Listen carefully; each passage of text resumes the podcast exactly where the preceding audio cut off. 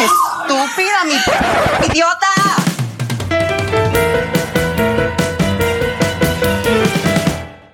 Hola, les damos la bienvenida a un nuevo episodio de Estúpida Mi Podcast, un podcast del Club de Lectura Iconografías. Hoy me acompaña como siempre Sebas. Hola. Jesús. Oli. Mi nombre es Esteban y hoy estamos en nuestro final de temporada, ya la segunda parte. Se y este esta mierda. Sí. y este ya va a ser un capítulo súper especial, ya más especial que el resto, porque vamos a cerrar con broche de oro con un invitado muy especial que es Elkin Naranjo y queremos que él mismo se presente. Hola, soy Elkin Naranjo, el broche de oro. El pasador de oro. Eh, periodista, magister en estudios socioespaciales y bueno, ya dejé de decir activista porque como que ya no hago nada por nadie, pero investigador en temas de disidencias sexuales y de género. Sí, en cierta forma eres una celebridad en la ciudad. No. Yo diría que dijimos broche de oro.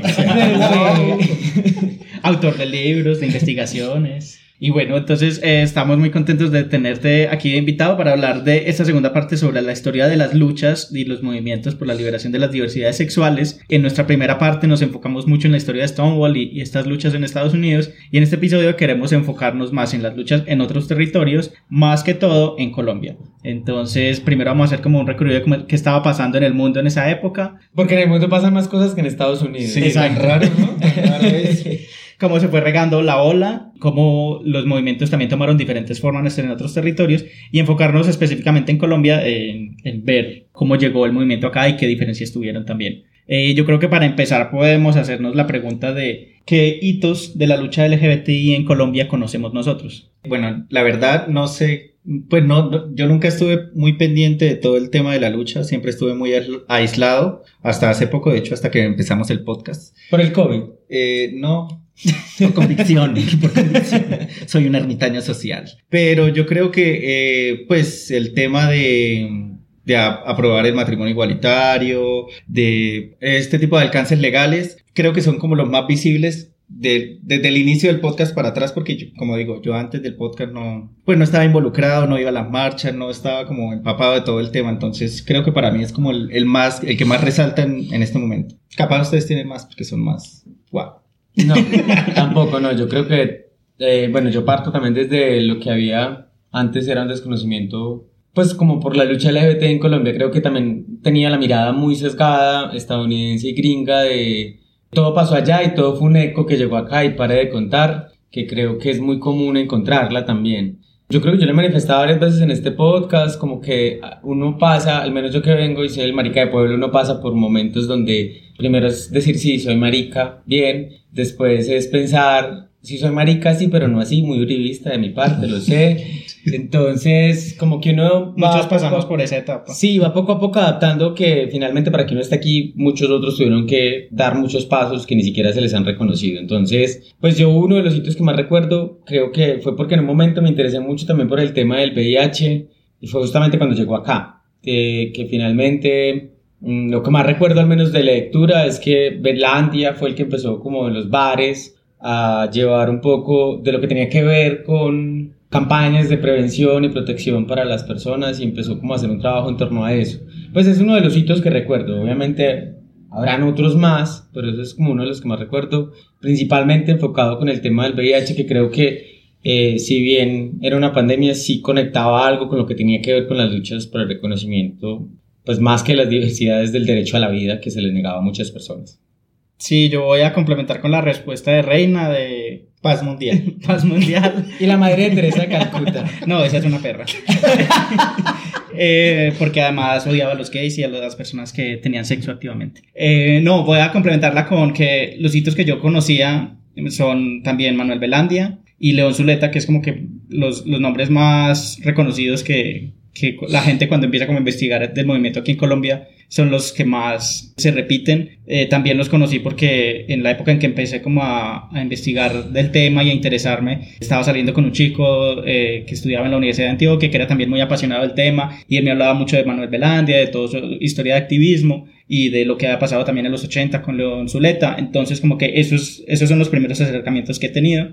Pero también reconozco que tenía mucho desconocimiento hasta que empezamos con- a investigar para este episodio, porque no podemos negar que la influencia gringa es la que como que nos está permeando en la cultura todo el tiempo. Eh, entonces, como que hay un desconocimiento de la historia local, de los personajes locales y que hay que intentar por diferentes medios hacer que eso se vaya conociendo más. Y creo que por eso también invitamos a Elkin. El broche de oro. ya se quedó así el resto del episodio. Tú, Elkin, como que hitos recuerdas o cuando empezaste a interesarte por el tema, por, qué, por dónde empezaste a abordarlo? Bueno, no, yo empecé porque siempre he sido como muy prematuro. Entonces yo... Precoz. No, pre- Prematuro, prematuro y precoz son cosas muy diferentes. Y defiéndolo uno. Empiezo temprano, pero no termino rápido. Pues de hecho yo 20 años en el activismo. Eh, yo empecé a los 16 años asistiendo a una corporación que se llamaba Amigos y Amigas Comunes. Inicialmente, claro, yo no tenía pues como muchas claridades, pero llegué como más bien a un espacio de encuentro. Creo que un poco lo que decía Jesús de llegar a la ciudad, pues en mi caso es bajar del barrio y ver ese otro mundo, todo ese otro que pasaba en Medellín. También pues era la adolescencia donde uno piensa que es el único pecador sobre la faz de la tierra. Entonces poder encontrar otras personas con quien conversar, compartir cosas, fue como lo que me motivó a llegar a ese espacio.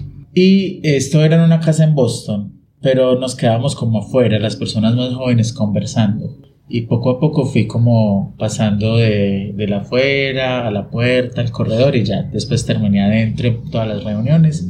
Digamos que ahí descubrí un poco el activismo, la historia y bueno, todo el trabajo que se hace en torno a estos temas. Y ya se volvió como mi filosofía de vida porque realmente es yo todo lo que hago siempre procuro que tenga algo que ver con disidencias sexuales y género.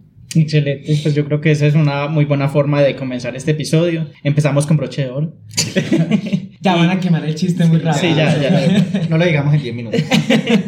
Y ya, entonces con esta introducción tan interesante, vamos a ir a nuestra siguiente sección a hacer un recorrido histórico de qué estaba pasando con los movimientos de liberación y de disidencias sexuales en el resto del mundo.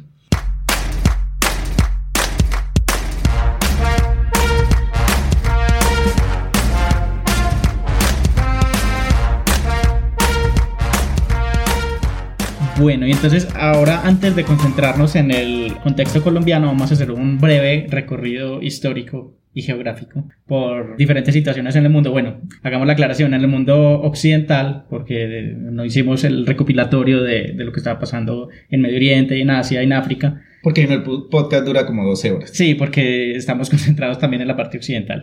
Vamos a hablar primero de Europa. Empecemos por Alemania, porque además en nuestro primer episodio, cuando hablábamos de la historia de salir del closet, ya habíamos mencionado a nuestro querido amigo Lisa Jr. o Karl Heinrich Ulrich. Y él empezó a hacer un activismo muy temprano en el siglo XIX, cuando en el Código Penal alemán se introdujo el artículo 175 que penalizaba las conductas homosexuales y que además las equiparaba a la zoofilia porque estaban todas metidas en el mismo artículo. Él empieza a hacer como un activismo muy temprano, obviamente no tiene mucho éxito. Este artículo se refería solamente a los hombres y se estaba discutiendo incluir también a las mujeres en esta penalización, pero esto se dio en 1917 cuando empieza la guerra, entonces las mujeres se salvaron por la guerra. Luego de que ya pasan las prime- la Primera y la Segunda Guerra Mundial y llega como la, entre comillas, liberación de Europa, este artículo no es derogado. Las dos Alemanias, la occidental y la oriental, continúan con este mismo código penal y lo siguen aplicando. Para esto, irónicamente, Jesús y yo vimos una película que no estábamos preparando para este episodio, pero que podemos recomendar. Se llama Große Freiheit.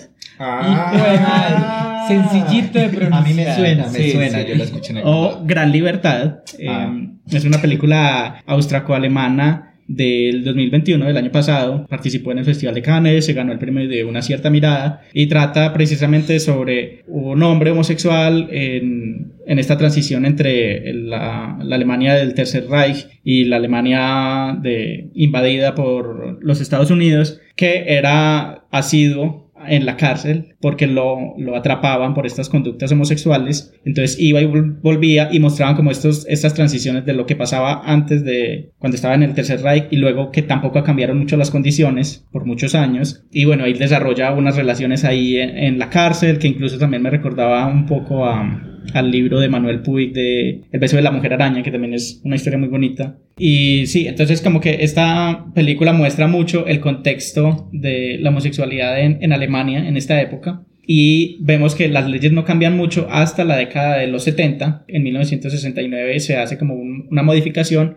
No se deroga, pero se elimina el delito si, la- si las dos personas son mayores de 21 años. Y ya con los años hubo bastantes discusiones. En los 80 hubo parlamentarios que intentaron derogarlo, pero el gobierno federal no lo permitía. Hasta en 1994, cuando las dos Alemanias se unifican y el Parlamento tiene que decidir si esta la nueva ley la va a aplicar en los nuevos territorios o si la derogan y en el 94 pues finalmente la derogan. Entonces esto nos muestra pues que en cualquier régimen no cambian mucho las cosas, como que las luchas tienen que irse dando a partir de diferentes reivindicaciones y no, no esperar pues que los gobiernos o que un salvador externo nos venga a, a mejorar las condiciones. En España también en esta época pues eh, estaba sucediendo el franquismo, o sea en el 69 todavía estaba la, la dictadura de Francisco Franco. Lo que él hizo fue censurar todas estas noticias, entonces nada de lo que pasó en, en Estados Unidos llegó a la prensa oficial de la época. Franco muere en el 75,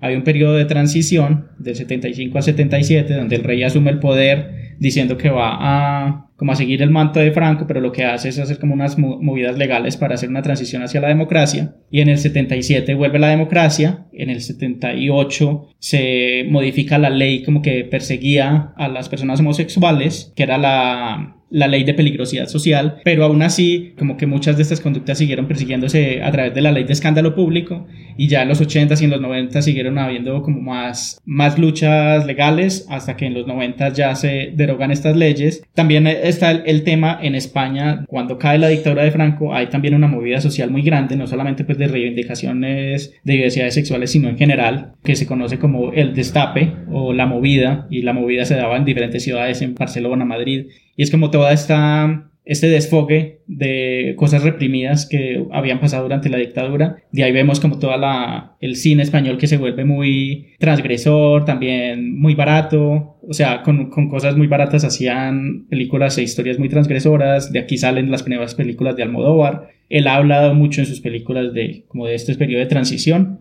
Y bueno, como que en este contexto es que se empiezan a dar estas luchas, no solamente influenciadas por Estados Unidos, sino por todo lo que se viene reprimido en la sociedad española.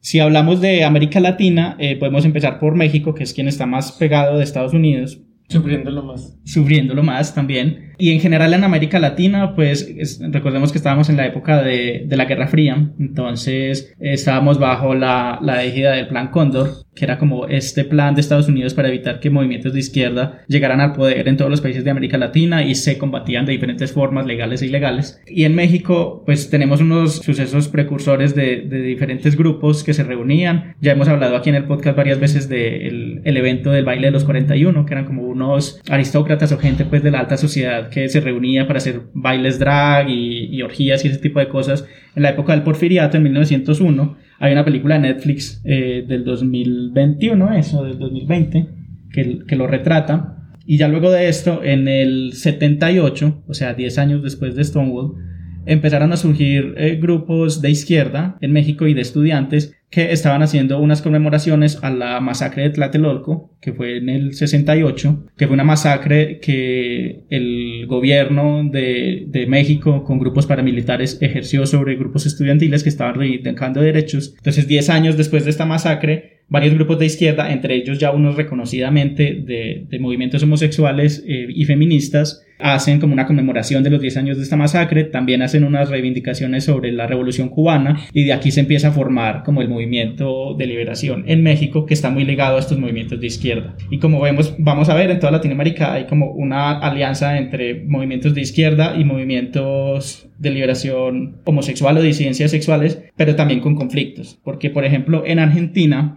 se realizó la primera marcha en 1992 y se hace en septiembre. ¿Por qué se hace en septiembre? Porque se conmemora la creación del movimiento Nuestro Mundo, que fue un movimiento que se fundó en 1967, cuando ellos estaban todavía en la dictadura de Onganía, y fue fundado por un comunista homosexual que fue expulsado del Partido Comunista. Y esto lo vamos a ver en varias partes como que habían afinidades ideológicas con la izquierda por las reivindicaciones sociales y obreras pero estos movimientos de izquierda a su vez eran muy discriminatorios y veían a la homosexualidad o a este tipo de, de disidencias como un, un, defecto burgués que lo hemos visto aquí también con Fernando Molano y otras figuras. Entonces en Argentina surge este movimiento en el 67 pero en agosto del 71 empieza otra dictadura que es la de Videla que es la más fuerte y la que pues, se reconoce más en los medios y los grupos y todas estas, luchas desaparecen hasta los 80 y los 90 cuando como después de que vuelve la democracia argentina vuelven a surgir estas luchas también en apoyos a, la pandemia del SIDA se reúnen alrededor de, de las luchas y de las reivindicaciones también por la vida. Entonces en el 92 se hace esa primera marcha como conmemorando esta fecha, entonces aquí no vemos que no se reúne alrededor del mito de Stonewall, sino de unos mitos propios y locales. Y bueno, varios grupos se unen ahí en lo que llaman el Frente de Liberación Homosexual, que llegó a integrar 10 grupos, entre ellos Nuestro Mundo, Eros, Profesionales, Safo, Bandera Negra, Emanuel y, católicos homosexuales argentinos, que esto también lo vamos a ver en varias partes de Latinoamérica, que hay como también disidencias dentro de las iglesias que se unen a estos movimientos. En Uruguay es similar, yo cuando vivía allá recuerdo que la primera marcha que fui era en septiembre y yo me sorprendía y yo les no preguntaba que estaba sí, pasando. aquí en, en no fue sí en septiembre en Argentina es en noviembre y yo les preguntaba pues por qué la hacen en septiembre por qué no en julio no sé qué. Y ellos le dan a uno pues la historia de que bueno en, en, en Uruguay por ejemplo no se llama la marcha del orgullo sino de la diversidad. Y cambiar le hicieron un rebranding en los 2000 en los 90 como en el 93 hubo una primera marcha que se hizo en el centro de la ciudad, como conmemorando esto en julio, pero luego en los 2000 hubo un rebranding sobre la diversidad y se unieron con grupos afro y grupos feministas para hacer diversidad en términos más amplios y ellos te dan pues como esa respuesta políticamente correcta, pero luego otros amigos me contaban que en realidad es porque en julio es el invierno en el cono sur. Nadie va a salir Entonces, a que no les gustaba pues salir y no estaba el ambiente para la fiesta en pleno invierno. Entonces, por ejemplo, en Argentina y en Uruguay lo mueven hacia meses más calurosos. Entonces, sí, pueden haber estas, do- estas dos narrativas pueden con- convivir por reivindicaciones locales, pero también porque el frío no los deja hacer carnavales. Y en Brasil, para hablar de carnavales, también hay unos precedentes muy interesantes. Por ejemplo, Brasil no se independiza como el resto de, América Latina, que se independiza del imperio de Europa, sino que el imperio se mueve hacia acá. Viene el emperador de Portugal cuando llega Napoleón a Portugal y se instala en Brasil como el emperador de- del imperio de Brasil. Y este emperador, Pedro I, lo primero que hace es eh, quitar la sodomía del Código Penal. Y esto fue en los eh, 1800. Entonces esto era como un precedente muy interesante. Luego en el siglo XX, con dictaduras que también hubo, como la persecución a estas disidencias sexuales se incrementó, pero habían culturas, por ejemplo, en las grandes ciudades y en los carnavales, que es una celebración de la fiesta y la diversidad donde el travestismo y este tipo de diversidades era permitido, pero solamente en esta época. Ya luego cuando cae la dictadura, vuelven otra vez, se reorganizan los grupos, otra vez a través de, de la lucha por, por la concientización de la pandemia del SIDA y el VIH. Vamos a ver que, es siempre va a ser como algo que movió mucho los movimientos y que los reorganizó. Y en Brasil ya luego en, en 1995 hacen como una conferencia de varios grupos que luchaban por los derechos de las diversidades sexuales y relanzan también el movimiento en los 90, hacen la marcha de Sao Paulo, que es una de las más grandes del país y de Latinoamérica. Y ya pues llegamos a Colombia para conocer también qué estaba pasando en esa época y cuál era el contexto de Colombia. Y ya sí, les cedo la palabra para no sentarme en ¿Quieres ella. agua o algo así? Respirar, ¿Por Jorge. qué no respiro, bro? Yo, yo creo que también había algo que nos faltaba ahorita un poco. Es que siento que en parte cuando hablamos de los movimientos o de todo lo que tiene que ver con la diversidad, sí olvidamos como la revolución de las pequeñas cosas y ni siquiera las pequeñas cosas, de las grandes cosas, las revoluciones cotidianas. Y creo que hasta ahora me ha costado entender mucho que creo que antes de todos esos grandes movimientos que pueden ser influenciados por otras obras, también siempre existió la revolución cotidiana y eran las mujeres travestis, des- trans, perdón, que salían a la calle, en ese momento se llamaban así, las mujeres trans que salían a la calle, que se enfrentaban como a, a la sociedad, los hombres gay que también salían a la calle enfrentándose a la sociedad, las mujeres lesbianas, ¿cierto? Siento que siempre existió también como un poco que no son como que estas revoluciones surgen de la noche a la mañana y un día llegó y dijeron, ve, vamos a hacer una revuelta que es un Vamos a poco hacer un movimiento. sí. Ajá, Estoy que es- aburrido, ¿qué hago? Ajá, Sí. que es un poco yo creo que lo que hablábamos en, en lo que pasó con Stonewall, ¿cierto? Que si uno va y mira un poco era como que había un caldo de cultivo. Sí, ya. Entonces siento que también como que puede ser que en cada país había algo que ya existía y creo que también ese algo se le ha quitado mucho la voz y es como esas revoluciones cotidianas que todo el tiempo existen y yo creo que todo el tiempo habitan. Mm, Yo creo que, pues sí, concuerdo mucho con Jesús, en que es- tenemos una idea muy instaurada de lo que es un movimiento y pensamos siempre el movimiento como en esa masa, en lo público, en lo político, en las marchas, en las revueltas, pero si pensamos el movimiento también como, como un ejercicio atomizado, sea, hay como una parte estructurada y organizada, pero también hay otras cosas que están sucediendo como por fuera de ese núcleo, otras formas de, de sumar a ese movimiento social. Y también últimamente he estado como algo obsesionado con esa resistencia que se hace desde lo cotidiano, no, no la organizada, la consciente, sino que esa que sucede, es la que sucede donde, donde no se espera que suceda nada.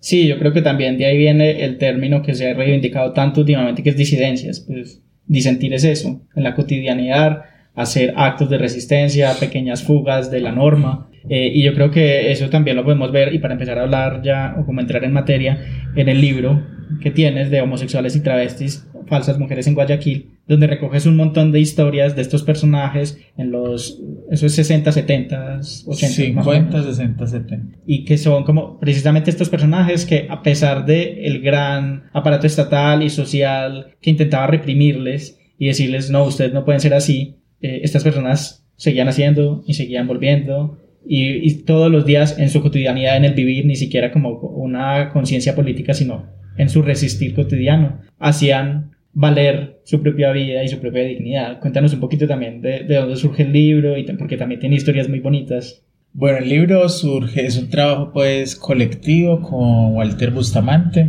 un historiador, pues tal vez como de los primeros que se atrevió en Medellín como a trabajar historia de, de las disidencias sexuales y de género. Nos juntamos como para trabajar un archivo del periódico Sucesos Sensacionales y ver qué podía salir de ahí.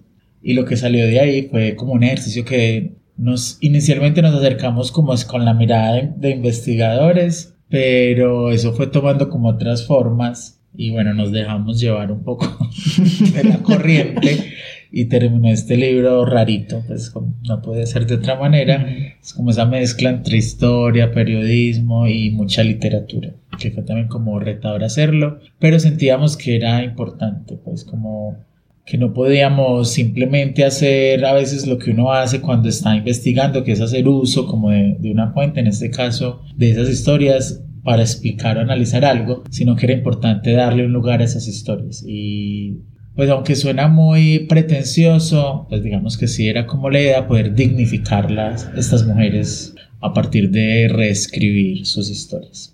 Sí, que además lo que tú mencionas de como esta mirada muy alejada que pasa en los contextos académicos y de investigaciones, como sí, estoy intentando explicar algo y, y veo todo desde, como desde afuera, una mirada muy ascética. Y, y lo que ustedes hacen es precisamente meterse ahí y, y la, la forma en que redactan estas historias, yo me lo leí en, en dos, tres sentadas, es muy fácil de leer y es muy, muy divertido también. Y yo creo que eso lo hace también muy valioso. Y por ejemplo, ¿ustedes qué encontraron o qué sentían cuando se encontraban con estos personajes? ¿O ¿Qué les movía?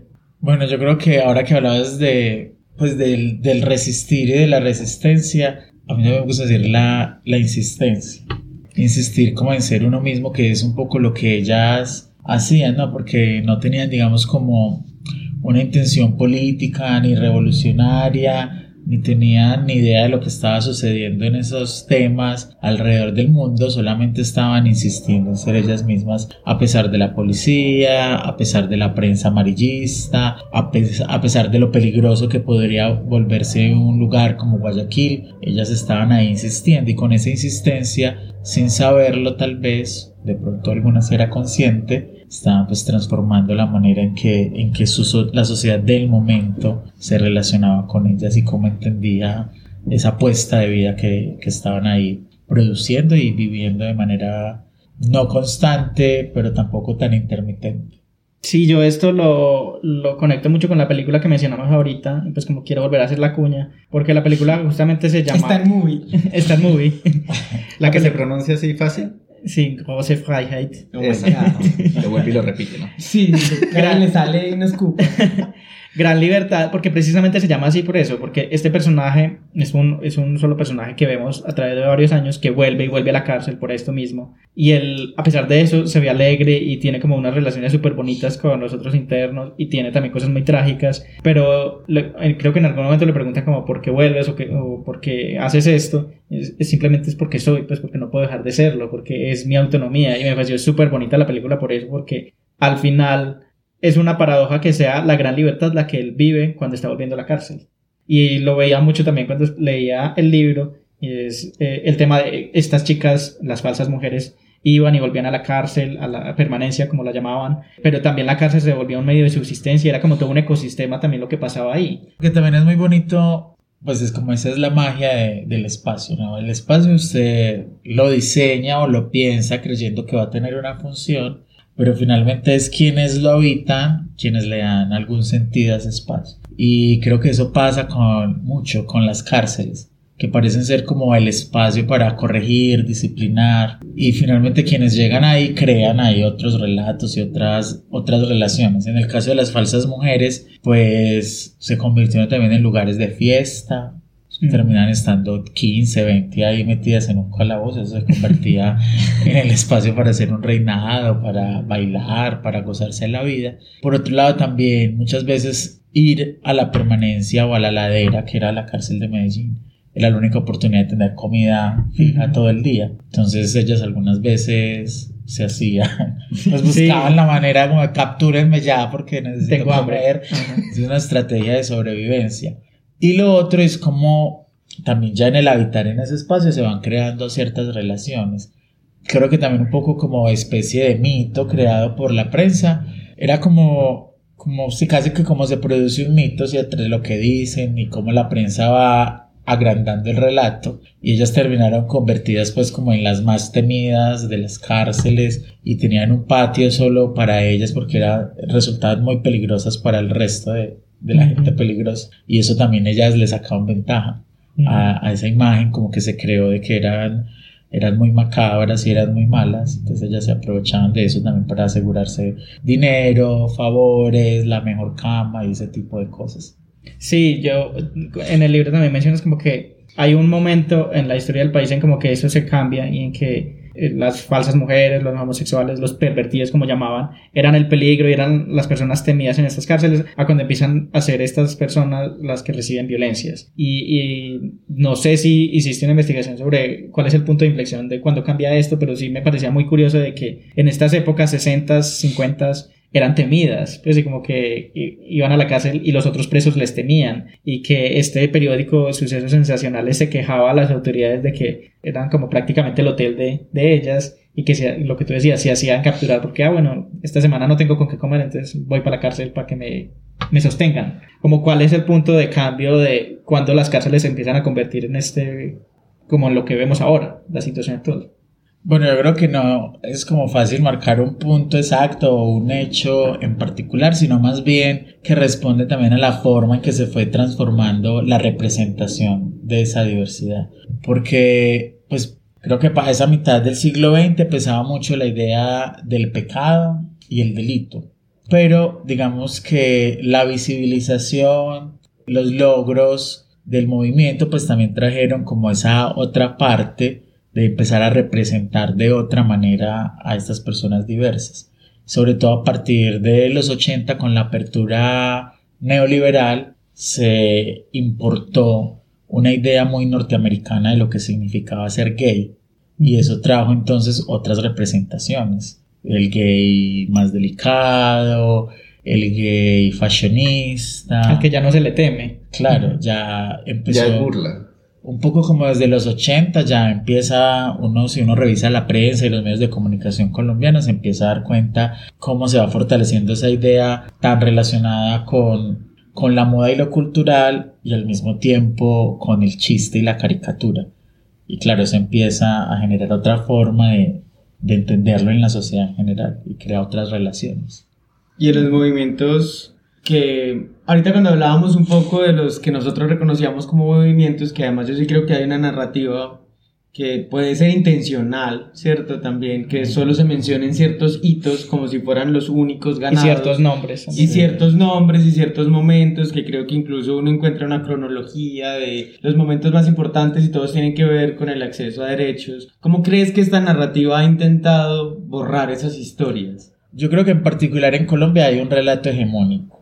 O sea, hay un cuento que nos echaron alguna vez y se repitió por las últimas tres décadas. Y ese cuento dice que León Zuleta en 1977 publicó el periódico El Otro y ahí mágicamente se fundó el Movimiento de Liberación Homosexual en Colombia, que Manuel Velandia fundó el grupo HELC en Bogotá y León Zuleta el Greco en Medellín y eso fue el gran logro que luego vinieron los 80 y llegó el VIH-Sida y todo murió y en los 90 aparecen las primeras organizaciones sociales llega la Corte Constitucional eh, bueno, la Constitución y por ende la 91, Corte sí. Constitucional y hay una conquista de derechos y ya lo demás Y ya estamos en el paraíso.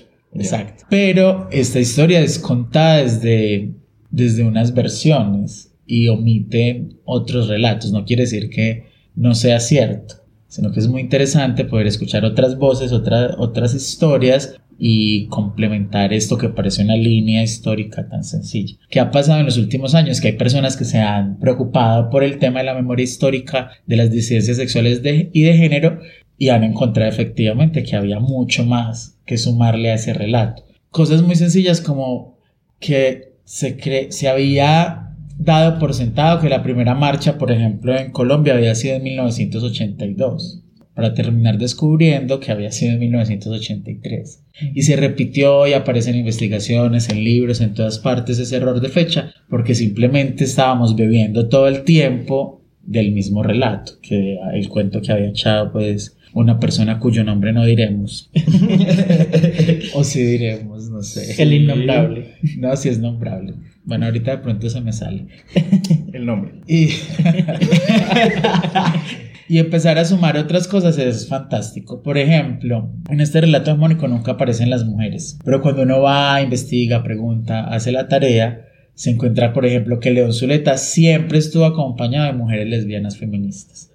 Que a la par que el Greco se estaba conformando un grupo que se llamaba Brujas de mujeres. Que en el Helge en Bogotá también había mujeres. Que siempre hubo una presencia de ellas y también un interés por hacer parte de eso que estaban haciendo como un movimiento social.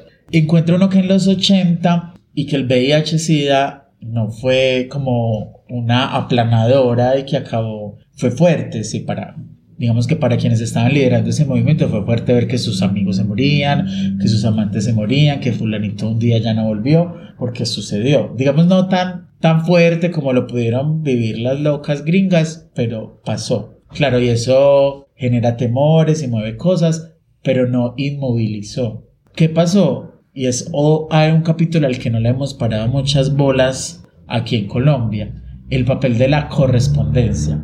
En Colombia eh, los encuentros sexuales o la penetración entre hombres fue un delito hasta 1980 y había una persecución real como de las autoridades y, y claro, no era tan fácil expresarse o encontrarse o generar un grupo, ¿cierto?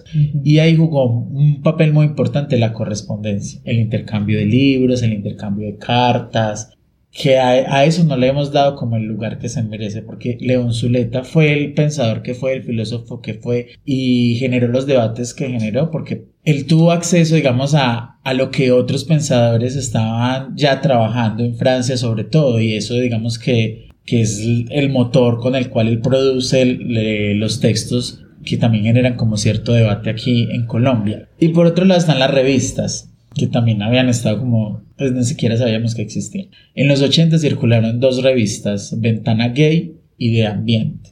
Entonces imagínense lo que es en los 80 sin internet, que circula una revista que tiene artículos científicos, columnas de opinión de gente alrededor del mundo, invitación a grupos, invitación a fiestas, invitación a orgías, circulando libremente por todo el país, pues es, es muy contundente, ¿no?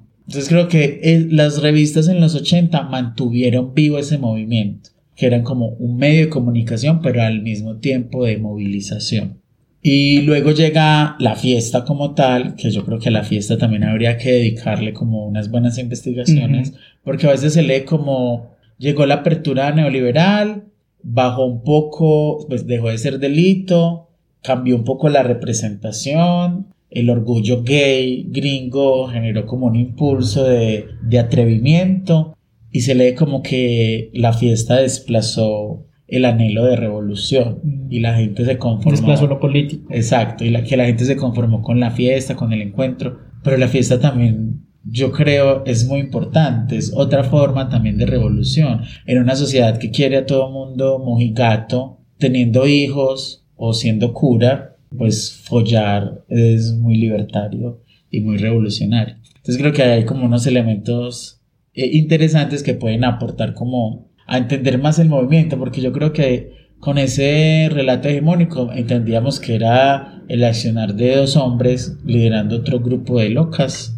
y ya, pero estaban pasando un montón de cosas buenas y malas, porque también pues esa visibilidad y ese insistir tanto genera también una respuesta de los otros. Y del establecimiento. Y yo creo que es, bueno, aquí ya podemos ir conectando con los otros productos. Eh, todo esto que nos contabas de las revistas y de los otros movimientos lo mencionas en tu artículo de Maricas en Movimiento, eh, que también es muy interesante y les recomendamos que, que lo consulten.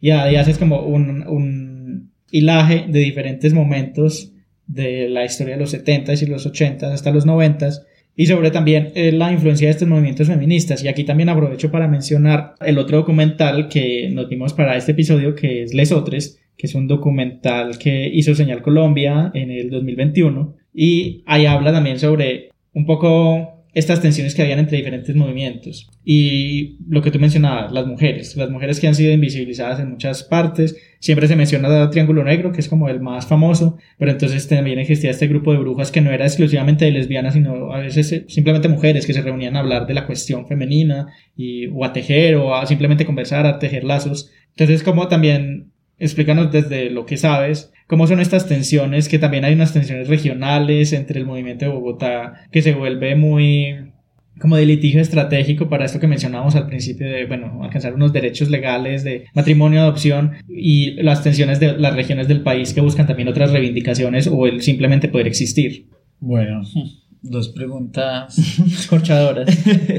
Sí, frente al tema de las mujeres, yo creo que poco a poco han ido apareciendo esos relatos que van a permitir conformar como, sí, como una memoria histórica más amplia. Está el tema de brujas, hay como unos trabajos que se han acercado al trabajo individual de algunas mujeres en particular, esa relación con el movimiento feminista que tomó mucha fuerza en los 50, en los 60, que fue un respaldo también para este naciente movimiento de liberación homosexual. Hay unos relatos muy bonitos que se han tejido sobre cartas en los hospitales mentales, como las mujeres muchas veces fueron a dar allí, pero entonces también generaron estrategias para mantener sus relaciones.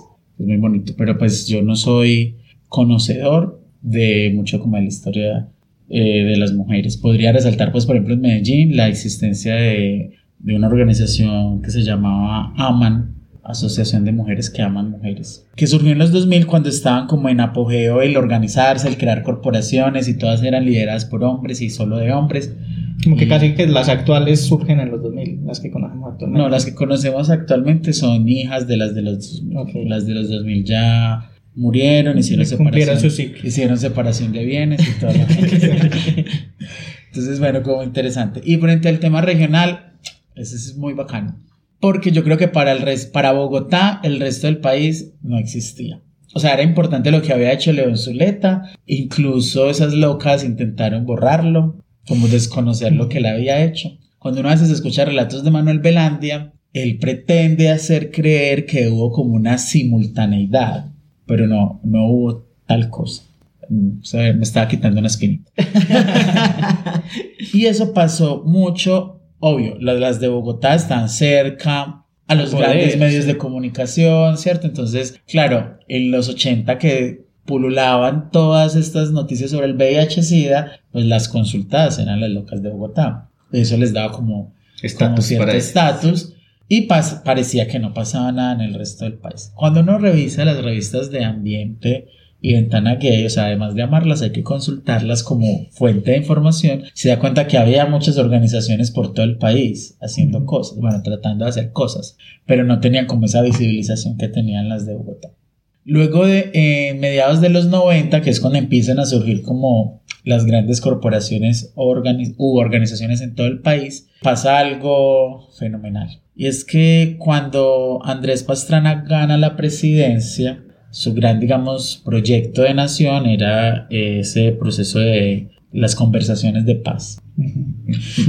Ya sabemos cómo le salió eso. Vacía, sí. No, pero Andresito, Dios te bendiga. o sea, les voy a decir por qué. Porque eso atrajo mucha cooperación internacional. Y entre esa cooperación internacional llegó un programa o un proyecto llamado Planeta Paz. Ese proyecto lo que pretendía era articular a muchos movimientos sociales, digamos, para trabajar en ese acuerdo de paz. Y lo que generó fue que se encontraran, se encontraran las regiones a conversar. Pues resulta que eso era, no voy a decir el país exacto porque no quiero ser impreciso, pero era de uno de los países nórdicos, di tú Suecia o Creo que era Noruega. uno de esos dos.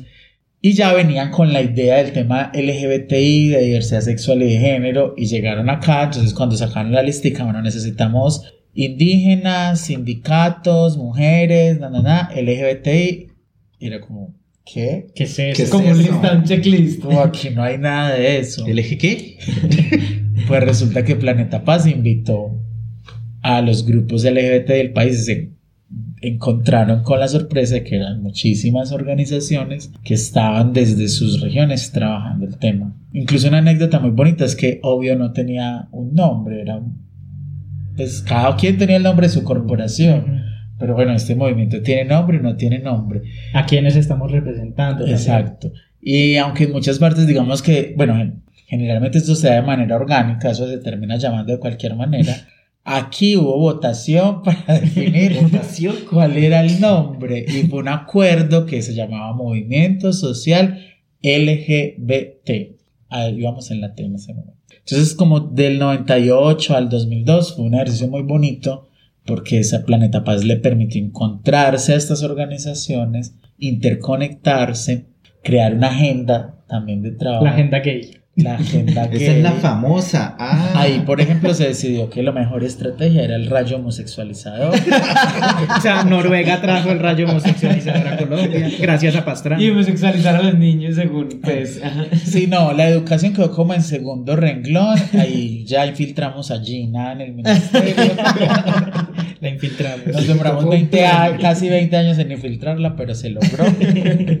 No, pero sí se creó como una agenda de trabajo que impulsó pues como unos temas en todo el país. Yo creo que de ahí salió muy fortalecido todo el proceso de Colombia Diversa, por ejemplo. Se dieron cuenta que con la plata de los europeos se puede vivir bien, se pueden mover cosas, aprendieron como a, a- a gestionar recursos y bueno, pues sí, como que muchas experiencias debieron de, es- de esos encuentros y se fortalecieron muchos activismos también. Fue como una experiencia muy bonita y sobre todo el descubrirse, el darse cuenta que esto no era solo... Y que no estaban aislados. Sí, es, es muy chévere pues que nos cuentes toda esta historia porque va conectando un montón de puntos, desde movimientos feministas hasta las regiones, que son movimientos que de algún, de algún modo ya estaban haciendo muchas cosas antes de que se nombraran. Y bueno, podemos hablar también un poco de historia más reciente y es sobre esa diferenciación que hay entre los activismos que en el episodio pasado ya habíamos mencionado, el activismo que buscaba como una asimilación hacia la sociedad y vernos bonitos y parecernos a aquella ide- aquel ideal de el homosexual perfecto o del gay americano. Y eh, estos activismos ya más confrontativos que buscan realmente discutir cuál es el rol de la sexualidad en la sociedad actual, por qué tenemos estas reglas tan arbitrarias que tenemos y simplemente como establecer el disfrute del cuerpo y de, y de la libre, el libre, libre desarrollo de la personalidad que yo creo que también se ve mucho bueno, en los 80s, 90s vemos que hubo como este enfrentamiento entre estas dos visiones y que actualmente también como que este activismo muy desde la capital ha entrado en crisis. Porque yo tengo un amigo que trabajó un tiempo en Colombia Diversa, eh, es abogado y hacía pues litigio estratégico. Él llama a Colombia, a Colombia Perversa eh, y dice que sí, como eso ya se acabó, cuando ganaba el matrimonio se acabó como su activismo porque como que es, es lo único que estaban buscando. Y ahorita vemos como que hay un resurgir después de tantos años del tema del movimiento, movimiento trans y que yo creo que ya podemos empezar a hablar también de otras diversidades, no solamente eh, las hegemónicas. Y entonces surgen las redes populares trans, las redes comunitarias trans, y entonces vemos que fue relegado durante mucho tiempo, que existieron todo el tiempo, estaban intentando hacer cosas todo el tiempo, pero como que el ojo público y la discusión sobre estas disidencias más transgresoras y que no eran como tan tan bonitas para ponerlas en televisión empiezan a tomar relevancia ya cuando este, este otro activismo más dócil entra como en crisis. Pero yo creo, más que estuvieron relegadas, que creo que siempre existieron, existieron lo suficientemente fuertes, es que yo creo que si hay una teoría es que lo gay se lo traga todo. Pues en, literalmente. el gay se traga sí, el gay se traga todo, sí. Pero sí, es como, o sea, yo creo que finalmente es un poco esa idea de lo hegemónico, ¿cierto? Y es que todas las luchas terminan incluidas en un solo paquete y ese solo paquete es como que absorbe todo lo que hay alrededor, que creo que es un poco algo que ha pasado históricamente y que creo que hasta ahora se le está presentando tanta resistencia y es como, pues no, finalmente somos, que incluso ahora nos llamamos poblaciones, un montón de cosas, porque no somos únicos, tus luchas no son necesariamente las mías y tú también ese tema de la interseccionalidad, ¿cierto? Como, pues tenés privilegios que yo no tengo, eh, sea como mujer trans, sea como mujer lesbiana, sea como mujer lesbiana afrocolombiana. Entonces siento también que un poco más allá de que no, de que estuvieran relegados, siento que estaban bajo una paraguas muy, eso se puede decir, macho, ¿cierto? El hombre eh, gay que también asimiló todos estos movimientos y le dio un nombre, tanto que incluso los dos íconos más importantes eran dos hombres, pues según la narrativa popular. Entonces no sé cómo eso también cómo ha afectado este tema de, de que esos movimientos se vieran opacados durante mucho tiempo, sin decir que no estuvieran fuertes, sin decir que no hubiera un montón de gente que en todos los lugares estuviera preguntando por, por esas particularidades. Ay, no es que los gays, los gays son lo peor. no estoy despechado, no es por despecho que lo digo. Mira, yo sí siento que, que no sé si ver, contar la versión teórica o la versión light. Sí. No, pues hay una teoría muy bonita de una profesora mexicana que es como la flexibilidad que tiene la norma. Prometo que esto va a llegar a algún lugar. la, como que las normas tienen igual un horizonte de transgresión. Sí, ok, como que esta es la norma y se, se permite cierta flexibilización de esa norma, cierta elasticidad hasta cierto punto. La heterosexualidad como norma, digamos que ha ido flexibilizándose con el paso del tiempo.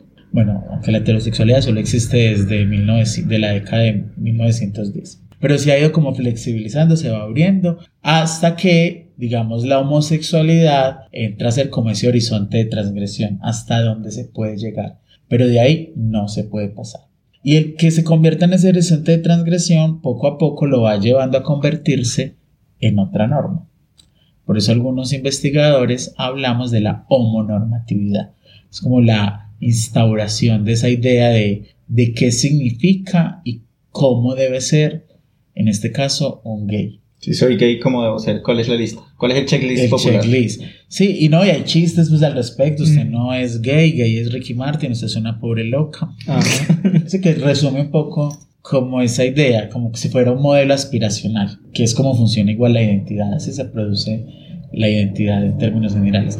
Que igual, y perdóname que te interrumpa, igual también siento que es como un proceso de supervivencia en cierta forma, porque si no, si no estuviera este antagonismo entre las dos visiones del adaptarse y el de romper, pues creo que tampoco se produciría cambio, porque uno como que va abriendo camino y el otro va abriendo más horizontes. Bueno, es verdad porque yo me estoy concentrando primero en la intervención de Jesús. No, sí, dale. Pero entonces se instaura como este proceso identitario de lo gay. Hay que echarle la culpa, es culpa de las locas gringas, esa idea que tenemos como de ese gay tan estético y tan pudiente además. Y eso hace que lo, el resto estorbe. Y ahí voy a estar con lo tuyo. El resto estorba porque impide que el resto de la sociedad vea a ese colectivo que está emergiendo como un igual. Las locas gringas fueron muy insistentes en decir, nosotras también podemos comprar una casa, también pagamos impuestos, también nos podemos poner corbata, tenemos trabajos rutinarios. Era como muy insistente en que el resto de la sociedad les viera como iguales, pero estorbaban las trans. Ellas no caían en ese discurso. Ellas nunca, jamás se ven normales, ¿cierto? Entonces es muy famoso un discurso que dio Silvia Riviera en una de las marchas de Nueva York, La del 73. la del 73, donde ella, pues ni siquiera, o sea, ni siquiera la querían dejar hablar. La buchearon los dos minutos que le dejaron, que le dejaron, no, que ella se robó el micrófono para hablar. Y ahí en ese discurso de ella creo que se resume mucho esta situación entre lo gay y el resto de procesos identitarios. Y es cuando ella les reclama, o sea, de cuándo acá ustedes son los voceros y la cara de este movimiento social. ¿Qué pasa con todas las que dimos la cara, el cuerpo y la vida por este movimiento? O sea, fuimos útiles para cascarnos con la policía y ya les estamos estorbando en su proyecto de blanqueamiento, por decirlo de alguna manera. Here and your gay sisters in jail. They're writing every motherfucking week. And you all don't do a goddamn thing for them. And they write Star, not the women's group. They do not write women. They do not write men. They write Star because we're trying to do something for them. But you all tell me to go and hide my tail between my legs. I will not put up with this shit. I have been beaten. I have had my nose broken. I have been thrown in jail. I have lost my job. I have lost my apartment for gay liberation. And you all treat me this way? What the fuck's wrong with you all? Entonces creo que es muy, es muy potente y eso es de 1973, estamos en el 2022 y creo que apenas estamos viendo con fuerza el discurso, las demandas de, de los movimientos trans, que no es que no tuvieran la fuerza para hacerlo ni el interés, sino que decididamente los hombres gays se toparon, digamos, como la vocería de, del movimiento y opacaron todo lo demás. Desde crear espacios en los que no era cómodo estar y ser desde la feminidad, desde los tránsitos de género. Muchas de esas organizaciones, los grupos de encuentro eran espacios muy masculinos, espacios de ligue entre hombres, porque mucho del activismo tenía que ver con eso y era muy difícil estar ahí si no eras eh, un hombre gay, por ejemplo. Pero ahí tengo una pregunta, el tema, por fin. Eh, cuando hablas de masculino es, eh, por ejemplo, un hombre gay afeminado, ¿podría estar ahí? Podía estar, pero le era mucho más difícil. Sí, claro, porque, ay, no es que por, por culpa suya es que la sociedad cree que somos así, ¿cierto? Entonces, como, o es que está a un paso de ser trans, porque también se niega como la posibilidad de otras cosas, o eso, o es lo otro y punto final. Y claro, y lo vemos súper fácil y reflexionamos sobre el tema, pero vivirlo- Deconstruidas. Sí, todas capaces. Pero vivirlo en el momento era pues como más complicado poder leer todo esto. Aunque un poco brutas, porque Leo Zuleta ya decía todo esto desde los 70. Pero bueno. Y para atarlo con lo que tú preguntabas de esa, de esa distancia y encuentros entre esas dos posibles líneas, entre el de la inclusión y, y una revolución más en términos estructurales, pues yo creo que eso es lo que ha impulsado el movimiento. O sea, uno puede verlo como, ay, estas locas no se pudieron poner de acuerdo. Pero finalmente si uno revisa, es esa puja la que constantemente está permitiendo un montón de cosas.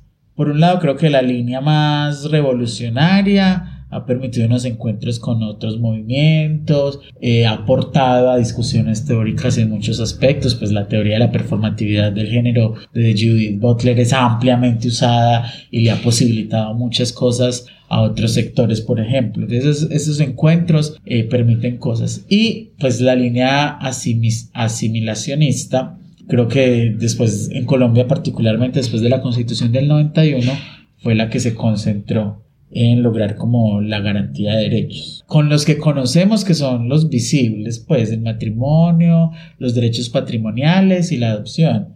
pero se me olvidó, en estos días vi el número de fallos de la Corte Constitucional en temas de diversidad sexual y género es gigantesco. La corte es nuestro rayo homosexualizador. La Corte es el rayo homosexualizador y ha hecho fallos en todos los temas que se- nos podemos imaginar. La Corte ha sido la gran garante y en todos los temas, en educación, temas carcelarios, temas de identidad, primeras infancias, vejez, eh, instituciones como la policía, el ejército. Derechos laborales. En toda la Corte Constitucional ha dicho hay que garantizar los derechos de la población LGBT.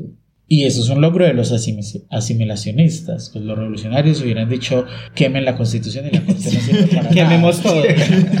Volvamos a empezar de ceros. Bueno, ese es puro comentario de loca, exagerada y dramática.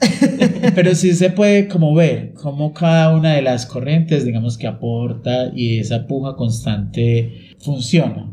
Pues porque igual ay, ese movimiento tiene que ser organizado y, Y todos tomados de la mano. no, así no somos las locas, las locas somos súper desorganizadas y eso nos, nos funciona.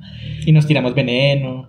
Sí, o sea, por ejemplo, en Medellín, la academia nunca ha podido conversar con el activismo más de base comunitaria. ¿Y qué importa? Cada quien desde su lado ha hecho cosas muy chimbas. Ujú. Y que yo creo que ese- esas tensiones son las que nutren todo lo, lo que uno va mencionando, pues lo que uno va viendo, perdón, evidenciando. Sí, uno a veces va como a un encuentro de grupos y habla gente y uno dice, ay, qué loca tan boba. Pero después uno ve lo que esa loca boba hace en un territorio y uno dice, ay, tan tesa. Ajá. Es como poder valorar las diferentes formas también de, bueno, eso creo que ya tenemos la conclusión del día, las diferentes formas de existir, de resistir y de insistir. Yo tenía ahí una pregunta, bueno, que tiene que ver más como con este tema de, de las... Como que entiende Elkin por luchas también. Es como un poco pensar... Pregunta al- de reina. No, no, sí, puede ser una pregunta de ¿Cuál es reina, tu pero me cita acuerdo- perfecta. ¿Qué comida te gusta más? No, por algo que recuerdo que alguien decía que se sentía excluida en los movimientos políticos porque le decían que su apuesta no era política. Y para mí, pues es como también ha sido un muy complicado lo mismo, ese tema de, de sentir que no hay una apuesta política porque mi apuesta puede ser más de vamos a caminar, ¿cierto? Y ya, y para que tengamos un espacio seguro. Y sentir que no es política y que otros todo el tiempo me digan que no es política, entonces es como, como Elkin también entiende que son las luchas desde la diversidad. O sea que estaría unido. Voy a complementar la, la pregunta con. O sea, te va a sumar más para Sí. Te vamos a dar entre Eh, entonces, sí, ¿qué es una lucha? Como pregunta Jesús. ¿Y qué es ser activista? Si hay alguna diferencia, si hay alguna Ah. diferencia. Pregunta difícil. Censuramos. Corte, No. cancelemos esta mierda. No, pero tengo ya mis tres neuronas buscando Corriendo. todos los, buscando todos los Archivos. En los archivos a ver qué, qué decimos. Yo creo que tal vez tu pregunta es la respuesta a ¿Te la, respondí algo, Jesús. Como que el activismo yo siento que sí requiere como una conciencia y una decisión de que lo que estoy haciendo lo estoy haciendo eh, con unas intenciones, ¿sí? Una intención política o de incidencia o de resistencia o lo que sea. Ahora, ponerse la etiqueta de activismo también es como, pues uno se autobautiza activista o alguien lo bautiza, pues, no sé cómo Donde se hace ritual. Ajá.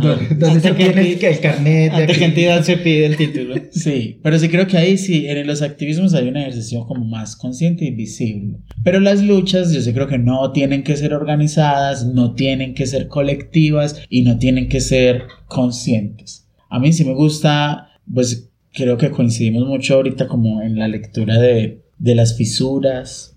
Hay un- como un texto de Michel Deserto que me gusta mucho, que no lo voy a citar para no parecer una loca friki, pero es más o menos como hay en esa pequeña fisura que se escapa al control vigilante, es donde está toda la potencia de resistir y de transformar. Así como esa pequeña rayita que apareció en la columna del Space y después lo tumbó. Ujú. Así, en la cotidianidad, en la loca que insiste en ponerse villitas, aunque le digan marica en el barrio. En la loca que se mete medias para parecer con teticas. O el gay que se pinta el pelo. Bueno, ya todo el mundo se pinta el pelo. Sí, ya no sé. Ese ya no es lucha. Eso es hegemónico. Eso se volvió muy... O sea, es más, si uno se pinta el pelo, "Ese es de Medellín, porque no tiene el pelo pintado. Usted no sigue a J Balvin. Pero son como esa, esas pequeñas acciones cotidianas que parecen como desapercibidas, las que van como resquebrajando como muchas hegemonías. Entonces yo creo que lucha es toda acción que implique una insistencia en ser lo que uno es a pesar de, a pesar del control hegemónico, a pesar de los discursos, a pesar de las miradas, de los murmuros y de los golpes. Y todos me miran, me miran, me miran. Algunos con envidia. Sí, Pero ahí al final. aplica. Pero al final todos me amarán. Se volvió musical. Nos cayó mucha Mirella. O, ¿cómo es que le dices tú? Escarcha. Sí, escarcha. Es que Mireya es Mira, ella es una vecina que yo tenía. es una palabra muy paisa. Mirella, escarcha, purpurina, brillito. Pero sí, eh, y ahora que mencionas el tema de fisuras y ya para ir cerrando, me recuerda también cuando escuchaba yo a Ana Lula Feral hablando, que ella también habla de eh, fugas, las fugas de género. Y estas fugas son como estas posibilidades de, de horizontes distintos que, y conectándolo con lo que hablábamos ahorita de las dos corrientes como de activismo, como que el activismo que, que intenta asimilarnos a la sociedad va ampliando lo que es aceptable, mientras que este activismo más revolucionario va ampliando las luchas de ese mismo activismo de asimilación. Entonces como que lo que tú dices, esas fisuras se van haciendo más grandes y al final pues sí, vamos a tumbar la familia tradicional, que es lo que queremos. Pero yo también creo que hay algo ahí que es un poco peligroso, que uno lo alcanza a Es evidenciar. muy peligroso. es muy pegriloso.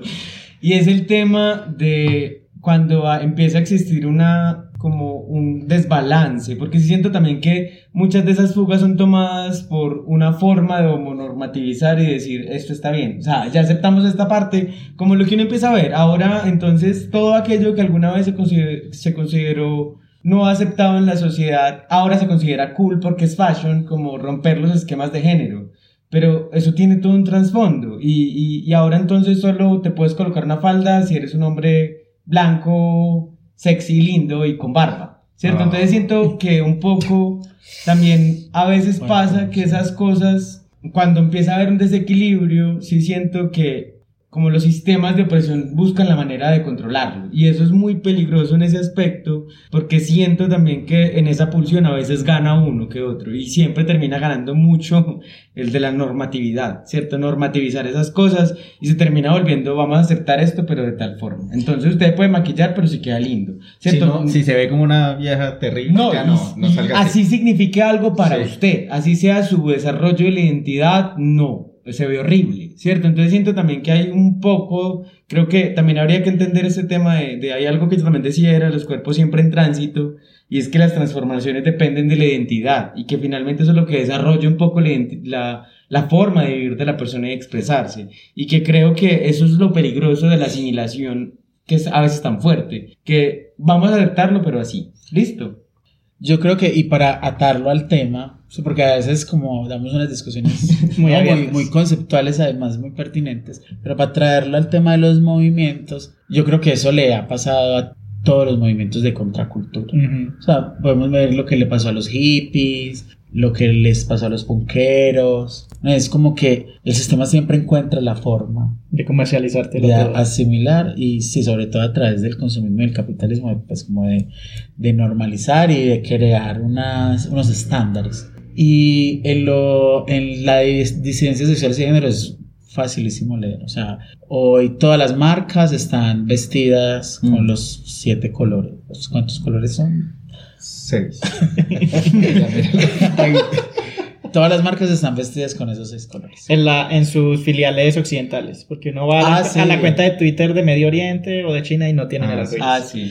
Entonces, como eso habla, ¿cierto? De, de cómo se permeó, pero de cómo se reasimiló para favorecer los discursos hegemónicos. Y ya me perdí para hacia dónde iba.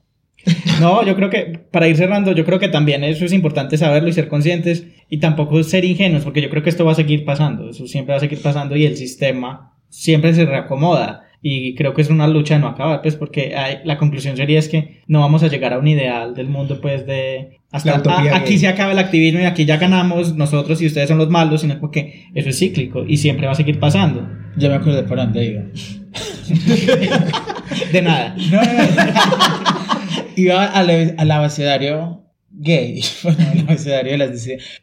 El LGBTIQ y en algunos países con la A, la H, la P, bueno, lo que sea. Creo que es la mejor muestra de cómo todos los procesos de, de resistencia, que en este caso están atravesados por procesos identitarios, terminan siendo asimilados. La existencia de esas siglas es esa prueba. ¿Hasta dónde vamos a llegar? Vamos a tener que tener una, un abecedario de 7 mil millones de letras para poder nombrar el proceso identitario de cada persona. No quiero decir que no. O sea, lo bonito es que toca ir abriendo el espectro porque esas siglas en realidad son encasillamientos y los cuerpos están rebosando esas casillas y, y esas etiquetas. Entonces siempre va a haber un proceso de, asimil- de asimilación, de normalización, de disciplinamiento. Tengo que sonar teórico. o sea, la gente tiene que notar que he citado disimuladamente a Foucault. a. Pero siempre va a haber la fuga, siempre va a haber la fisura. Las dos siempre cosas siempre a- van a estar. Sí, pues, si el universo siempre se está expandiendo y eso suena pues así como, ay, Ya empecemos a hablar de física. tan lugar, tan lugar común, eso lo dijo Pablo Coelho. Pero sí, la vida siempre se está expandiendo, siempre nos estamos transformando, no hay etiqueta que pueda contener la experiencia de la vida humana. Inspiradas. Esa, esa fue ya No, yo creo que eso el botón de oro. No sé qué tiene el agua que me están dando. Yo creo que esa es una buena nota para ir cerrando el episodio. Entonces, ya con esta gran reflexión de Elkin, vamos a ir a hablar de algunas conclusiones.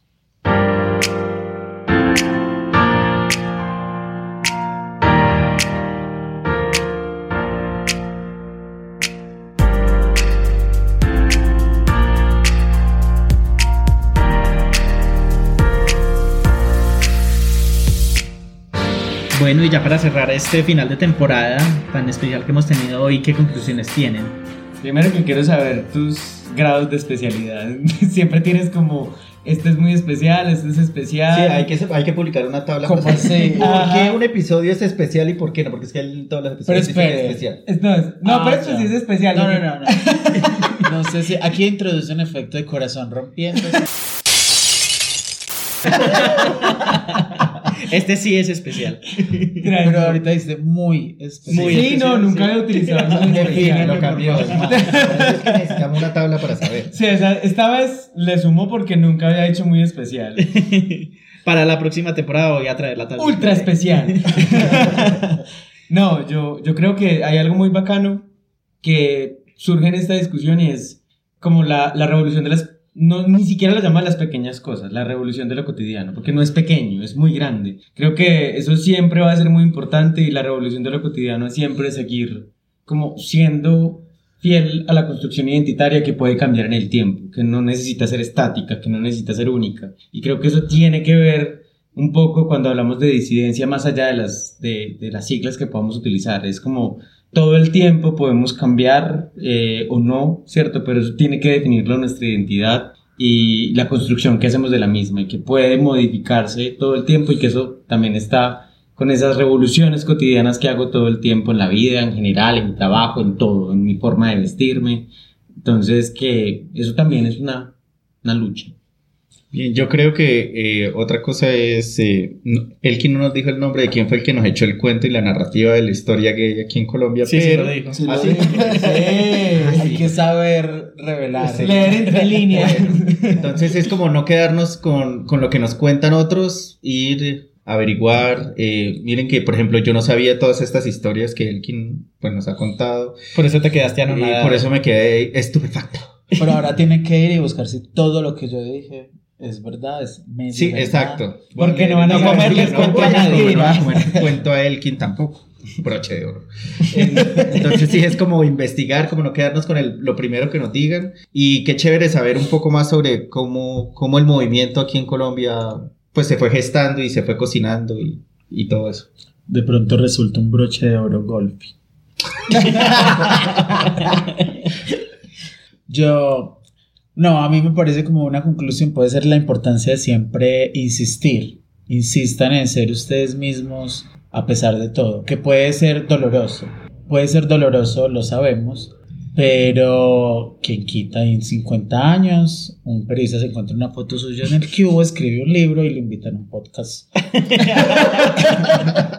Esas cosas pasan. Nosotros en 50 años haciendo el podcast, sí. No, pero sí, como eso es.